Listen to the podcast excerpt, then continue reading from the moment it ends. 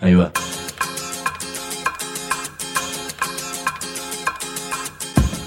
La Vaca es una colecta de recursos, es una cooperativa de trabajo, es una página web, un periódico mensual, una editorial, una cátedra, un bar.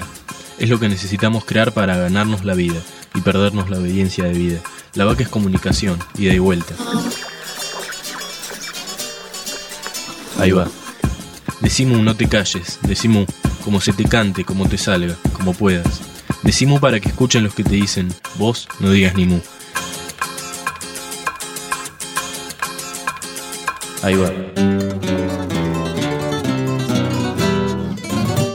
Les recuerdo que estamos haciendo una campaña de suscripción para la revista Mu, tanto en papel para recibirla por correo, como digital para recibirla en tu computadora o en tu teléfono. Esto se hace escribiéndonos a mudigital.lavaca.org. mudigital.lavaca.org. Pero vamos a nuestro programa de hoy porque alguien nos va a decir no necesitamos derechos, necesitamos utopías.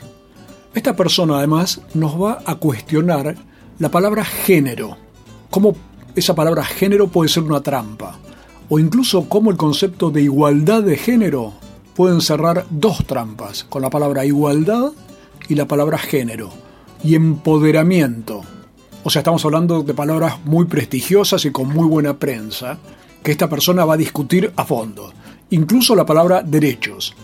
Y además, ¿en qué consiste y en qué cambia esta nueva etapa neoliberal de la vida, del mundo, del país? ¿Por qué hablar de una democracia vaciada? ¿Qué es hoy el fascismo? Vamos a estar con María Galindo, artista, activista, feminista, intelectual, cocinera y autora del libro A despatriarcar, entre muchas cosas más, que llegó desde Bolivia a Buenos Aires discutiendo conceptos como para que se nos abra la cabeza y para evitar anquilosar la lucha de las mujeres.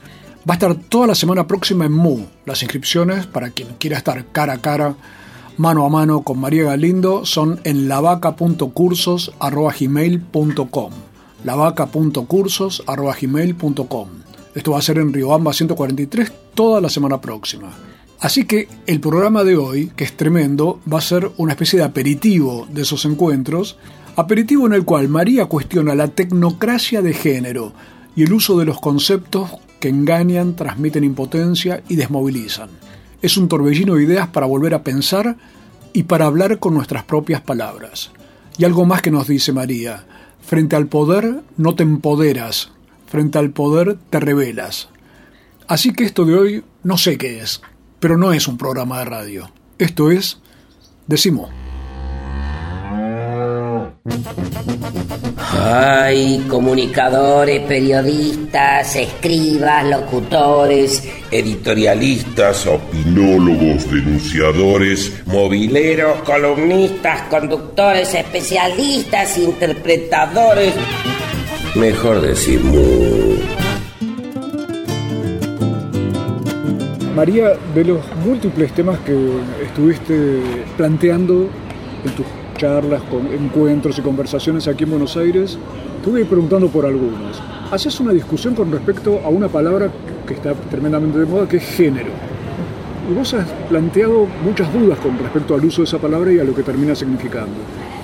Bueno, eh, justamente, yo creo, nosotras planteamos un feminismo, una teoría feminista, una propuesta feminista, una lucha feminista sin la categoría de género.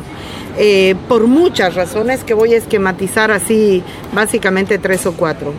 Eh, la primera es que la categoría de género se presta a grandes confusiones que no son confusiones eh, fruto de que tú no entiendas bien de qué estás hablando cuando hablas de género, que es una sensación que tienen mucho la gente que está en la lucha, sobre todo también las estudiantes, dicen, pues que esto no lo entiendo porque hay una confusión que yo llamo deliberada, una ah. confusión provocada a propósito. Eh, y es una confusión que atraviesa instituciones estatales, por supuesto que está anclada en la academia y que atraviesa también a una serie de grupos y teorías.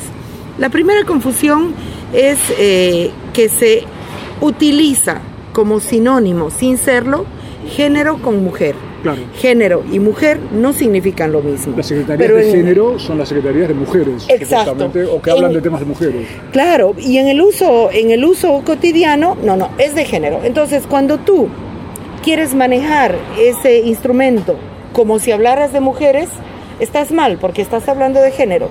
Pero cuando quieres hablar de género, estás mal porque en realidad en los hechos es simplemente o únicamente mujeres. Y esa es una confusión deliberada, no es una confusión casual. Primer motivo por el cual no, no me interesa. La segunda confusión es que no sabemos de qué estamos hablando tampoco cuando hablamos de las relaciones de género. Porque parece que cuando hablamos de las relaciones de género estuviéramos hablando únicamente de cuestiones fundadas en la cultura, en la educación, en la subjetividad, pero no en la objetividad real de las relaciones de poder que implican todas las jerarquías sociales al mismo tiempo. Por eso es que el racismo se lo sacó del género, eh, o se lo sacó fuera, se lo expulsó, o el colonialismo se lo expulsó fuera del género, o eh, bueno, otras, cualquier otra relación de poder, las relaciones económicas, las relaciones militares. se- se- entonces parece que estás hablando de un patiecito pequeño de luchas culturales que tienen que ver con la educación, que tienen que ver con modificaciones que no afectan las estructuras del capitalismo, del colonialismo, de esta, del neoliberalismo. Entonces, como que el género achica, y Achica despolitiza la, la lucha feminista. Esa sería la segunda La confusión. eh, perfecto. La tercera, eh, entonces, tiene que ver con que la categoría de género es un bisturí. Nace en la psiquiatría, no nace en el feminismo, no es que la categoría de género articula la lucha feminista, ese es un error, esa no solo es una confusión, sino que ese ya es un dato inexacto, eso no es así. O sea, no nace es una de la propia pelea del feminismo, sino de la psiquiatría. nace de la psiquiatría para demos- bueno, en fin, y además al- alrededor de los años 70 de una psiquiatría muy patriarcal, de una psiquiatría, no nace de una antipsiquiatría, por si acaso. Claro. Nace de la psiquiatría más ortodoxa, que es aquella que dice, con el ser humano puedes hacer lo que se te ocurra, o sea, la capacidad de manipular eh, y construir, reconstruir o destruir un ser humano es total en cuanto al poder psiquiátrico Sí. por si acaso, ese es el contexto. Y Paul Preciado lo investiga, lo documenta y lo demuestra. Entonces estamos hablando de un dato, no estamos hablando de una percepción. Es María Galindo, feminista, boliviana, lesbiana, intelectual, activista, que está realizando una especie de bombardeo a las palabras con las que nos enjaulan los cerebros. Ahora va mi tercera, entonces, ¿cómo aplico yo esto a mi tercera motivo y objeción de la confusión deliberada? Es una categoría que no articula la lucha feminista y que el modelo neoliberal, precisamente el neoliberalismo, es quien ha recogido como modelo de dominación la categoría de género para articularla un conjunto de proyectos políticos, proyectos sociales, proyectos estatales, para anclarla y funcionalizar de alguna manera todo ese terreno del género a proyectos neoliberales. Entonces ahí es donde yo hablo de tecnocracia de género, donde se habla de género y desarrollo, donde se habla de género y educación, donde se habla de género y o secretaría de género, o sea, se han creado un montón de políticas públicas que tienen que ver simplemente con la funcionalización de las luchas de las mujeres al modelo neoliberal. Bien. ¿No? Entonces, María, por ejemplo, cuando se habla de perspectiva de género, ¿vos dirías, querrías renombrar eso de otro No, modo? no, no. Perspectiva de género es una tontería. Ah, Para mí, perspectiva de género es una tontería. Perspectiva de género es una operación eh, de confusión que tiene que, que, que además se nos ha exigido, se nos ha demandado, se nos ha, o sea, e- en función de, de ejercicios que tenían que ver con las políticas neoliberales, ¿no? O sea, neo, por ejemplo, se aplicaría perfecto neoliberalismo con perspectiva de género. ¿Qué quiere decir? Quiere decir eh, endeudar a las mujeres, claro. quiere decir no romper las estructuras de poder, pero hablar de un cierto empoderamiento que es eh, muy relativo, que es muy narcótico y que es muy circunscrito a los intereses de un modelo neoliberal. ¿no? Entonces, en ese sentido, mi, mi tercera objeción tiene que ver con que el género está anclado a procesos sociales relacionados con, la, con el éxito del neoliberalismo. Y entonces a mí no me interesa. Frente a esto, yo planteo desechar el género. No es que, porque, porque la confusión es de tal dimensión eh, y de tan, de, hemos hablado por lo menos de tres niveles, que no tiene sentido eh, ver, no, mira, le buscaremos este, esta coma, le buscaremos esta otra coma, o sea, no, no tiene sentido. Y la última, que digamos es, eh, es otra más, si quieres la cuarta, confusión es que género no es sujeto. Género no es sujeto. Nunca hay un sujeto detrás del género. Y eso también es deliberado. No son las mujeres. Entonces, ¿de quién mierdas, discúlpame la palabra, de quién diablos estamos hablando cuando hablamos de género? Cuando decimos violencia de género. Violencia de género es un término lavado, desteñido, encogido y desinfectado que lo que provoca es que no podamos hacer el análisis político. Es decir, no hay víctima, no hay victimador, no hay sujeto en lucha, hay género. Es María Galindo, artista en muchas de las principales bienales de arte y exhibiciones de estos tiempos en casi todo el mundo y sobre todo una mujer libre, feminista, artista y boliviana, lesbiana. Y ya volvemos porque nos va a seguir cuestionando el lenguaje sobre el género sobre la igualdad de género, sobre el empoderamiento y otras cuestiones que María debate y discute y sacude para que las neuronas no se nos queden atadas a las palabras. Decimu. www.lavaca.org. Decimu si trabajas en el Estado, municipal, provincial o nacional, sabe que tenés dónde informarte. www.eltrabajadordelestado.org El sitio web de la Asociación Trabajadores del Estado. Noticias, opinión, entrevistas, videos. www.eltrabajadordelestado.org desde 1925, presentes en la defensa de los derechos de los estatales argentinos. Asociación Trabajadores del Estado. La Vaca Editora. Nuestros libros tienen orejas y corazón. Escuchan y laten. La Vaca Editora. www.lavaca.org. Una red de pensamiento libre que financias vos. La Vaca Editora.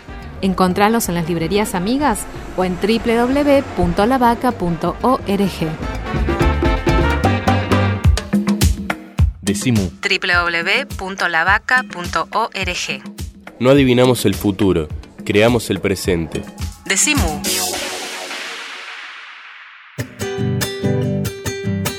Seguimos en Decimú, al aire libre, con algunos ruidos, pero con una voz muy potente que es la de María Galindo, nuestra amiga boliviana, artista, activista, pensadora, autora de A Despatriarcar. Y cocinera. Y cocinera. Bien, María. me está faltando eh, experimentar más esa parte, me parece. Pero estabas hablando del tema de violencia de género y este, esta palabreja género, que está tan difundida, con muy buenas intenciones en algunos casos, aunque vos lo que decís es que esa buena intención está viciada por el origen que tiene ese término. ¿Vos de qué hablarías en vez de género? ¿Qué palabra usarías? Mira, yo, yo planteo lo siguiente, no hay lucha sin sujeto, no hay lucha sin sujeto. Eh, no hay lucha transformadora sin sujeto. Por lo tanto, yo retomo, regreso a la palabra mujer. Pero para tematizarla y problematizarla, no es un regreso eh, básico ni simple, ¿no? Por eso es que nosotras en realidad tampoco hablamos de mujer, hablamos de indias putas y lesbianas, juntas, revueltas y hermanadas, construidas en un sujeto colectivo basado en alianzas insólitas y prohibidas. No es tan difícil de entender eso. Sé que es complejo. De, hacerlo es una utopía, pero también es una realidad. Pero también es una necesidad de punto de partida. Aquí no podemos hablar eh, de mujeres sin preguntarnos de quién estamos hablando. Tampoco lo has, lo has resuelto. Eh, pero resolverlo resulta muy útil. Por ejemplo, si tú estás en una reunión eh, de cinco mujeres eh, de la academia blancas con, con, salarios mayores a los dos mil dólares, hablando de los problemas de las mujeres del mundo, estás, estás hablando de una impostura. Estás hablando de, u- de la usurpación del lugar de la otra. Queda claro, eso es clarísimo. Cuando hablas de mujeres, o sea, tú a nombre de quién estás hablando. Tú no hables a mi nombre. Tú, lo que hicieron las compañeras de las criadas, ustedes no nos representan a las de ONU Mujeres. Entonces, la palabra mujeres tampoco resuelve todo, pero de ya abre los problemas políticos de manera más directa. Claro. Una campesina sabe que tú no eres ella. Punto final. Una trabajadora del hogar sabe que tú no eres ella. Una puta sabe que tú no eres ella. Una lesbiana sabe que tú no eres ella. O sea, eh, y, que, y que el conjunto de complejidades tienen que tener su lugar. Por eso ahí vos discutís otra, otra terminología totalmente usual en esta época, que es la de igualdad de género, como una perspectiva, Bueno. como una... A ver, ¿por, por qué estás discutiendo ese tipo de palabras?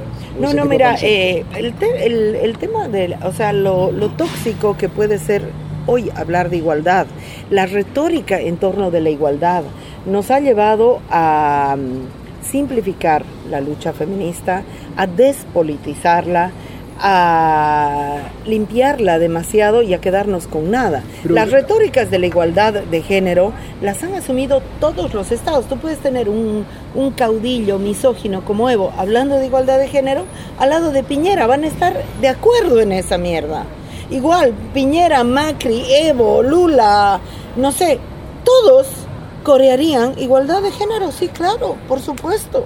Porque como no significa nada, es, es muy útil de que el Estado lo asuma como retórica. Pero te dirían, ¿cómo María no significa nada? Si significa justamente empoderar a las mujeres para que estén en igualdad de condiciones que los hombres y eso es algo muy positivo y deseable.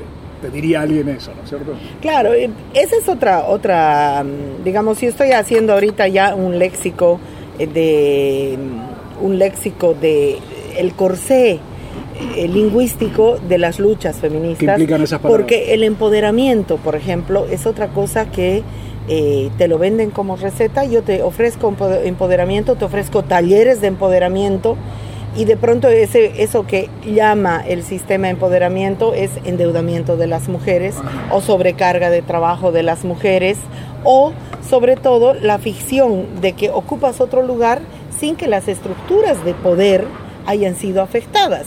¿De qué empoderamiento hablas? O sea, el empoderamiento es falso porque frente al poder no te empoderas, frente al poder te rebelas. Es muy diferente.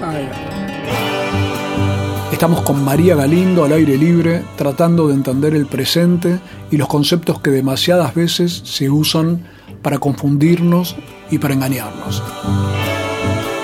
Ahí encontramos palabras nuevas para entender. Vos lo que pla- planteas es, en lugar de recibir eso como una lluvia de empoderamiento que naturalmente me, me hace crecer o me hace más fuerte, lo que planteas es que la única fuerza está en la rebeldía. Claro, frente al poder te rebelas, no te empoderas. Ubícate, amiga, ubícate. Te están engañando, te están confundiendo, te están envolviendo en una, en una pañoleta que va a terminar siendo un corsé de palabras para que no pueda salir tu propio discurso. Y ahí, por ejemplo, en el caso, te vuelvo a la idea de igualdad, y, te agradezco aparte poder discutir estas cuestiones porque están tan naturalizadas que parecen lo más deseable del mundo, como decías vos antes. Entonces esa idea de igualdad, vos la discutís desde qué punto de vista, esa idea de que es deseable una igualdad de género. Vamos a usar el, el- el cliché. Bueno, mira, yo creo que la igualdad hay que... La igualdad está erosionada, lo vemos en la calle, lo sentimos, es decir, no hay igualdad en ningún sentido de nada. ¿no? Todo lo contrario, las jerarquías sociales están soldadas eh, y están cruelmente establecidas espacialmente, físicamente, en todos los sentidos. Entonces, eso, esa es la primera constatación que tenemos. Por eso mismo, yo sí creo que hemos llegado a la, mm, al final, al final del ciclo de la retórica de la igualdad. Ajá. Hemos llegado al final del ciclo de la retórica de la igualdad. Y, y creo que hay que también desecharla, no solo como utopía, sino como ciclo, como ciclo retórico en realidad, como ciclo retórico. A mí me parece que, eh, que no nos sirve para nada. Eh, y además, bueno, una de las críticas más importantes eh, que yo le hacía a la igualdad, pero creo que ni eso ya es suficiente. Es decir, La igualdad nunca te explica, la tesis de la igualdad nunca te explica de qué hombre y de qué mujer estamos hablando. Claro. Es decir, ningún hombre es equivalente a otro hombre en la sociedad patriarcal y esa es una cosa que las feministas no lo hemos dicho muy claramente. No es lo mismo, eh, por supuesto, un hombre empresario, no sé qué, que un trabajador independiente. Es que no es lo mismo, no hay, no es que la igualdad hombre-mujer tiene que ser revisada de qué hombre estamos hablando y de qué mujer estamos hablando, porque ni las mujeres, ni una mujer es equivalente a otra mujer, porque depende de las relaciones de clase, del color de la piel, del origen cultural, de la inserción económica, eh, de la edad, de la complexión física, y todo eso es muy importante. Por supuesto, de las connotaciones sexuales, de la condición de que sea madre o no sea madre. Lo mismo que en el caso de los hombres hay una cantidad impresionante de elementos que tomar en Claro. cuenta para saber de qué hombre y de qué, de qué hombre estamos hablando. Entonces, cuando se habla de igualdad hombre-mujer, quienes siempre, siempre, siempre van a beneficiarse de esa lucha o de esa tesis son las mujeres que están más arriba en la jerarquía, las blancas, heterosexuales, flacas, casadas, monógamas, etcétera. ¿Por qué? Porque las otras van a tener que ser invisibilizadas dentro de, ese, de esa tesis de igualdad. Claro. No, por lo tanto esa tesis de igualdad no nos va a servir. Y efectivamente lo ves, por ejemplo, eh, esa tesis de igualdad hombre-mujer es la que ha llevado a que muchas mujeres estén en la política. ¿Quiénes son las que acceden a los escaños parlamentarios, a los puestos en nombre de la igualdad? Acceden las que están arriba, no las que están abajo. La igualdad no nos llegó abajo nunca y por esa vía no nos va a llegar. María Galindo nos está hablando sobre poder, rebelión, sobre el engaño que pueden representar las políticas manejadas por las tecnocracias de género y ya vuelve porque además considera que estamos en una nueva etapa neoliberal que ella considera cercana al fascismo y nos va a explicar en qué consiste. Decimu. www.lavaca.org Decimu. Decimu. Decimu. Una alegría colectiva.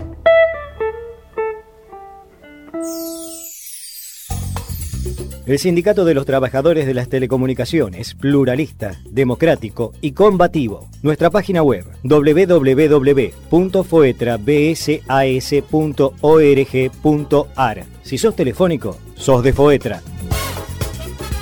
Cuando sea grande quiero creer, creer que es posible otra comunicación, otra información, otro periodismo, otra participación, creer que es posible poder. Eso es ser grande para nosotras. Creer que es posible un medio social de comunicación libre, plural, autónomo.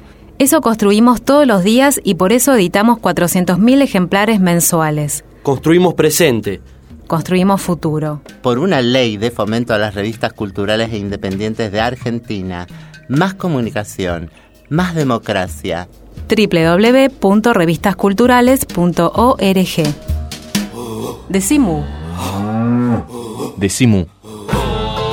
Si no estás bien de la cabeza, sumate. www.lavaca.org Decimu. www.lavaca.org Decimu.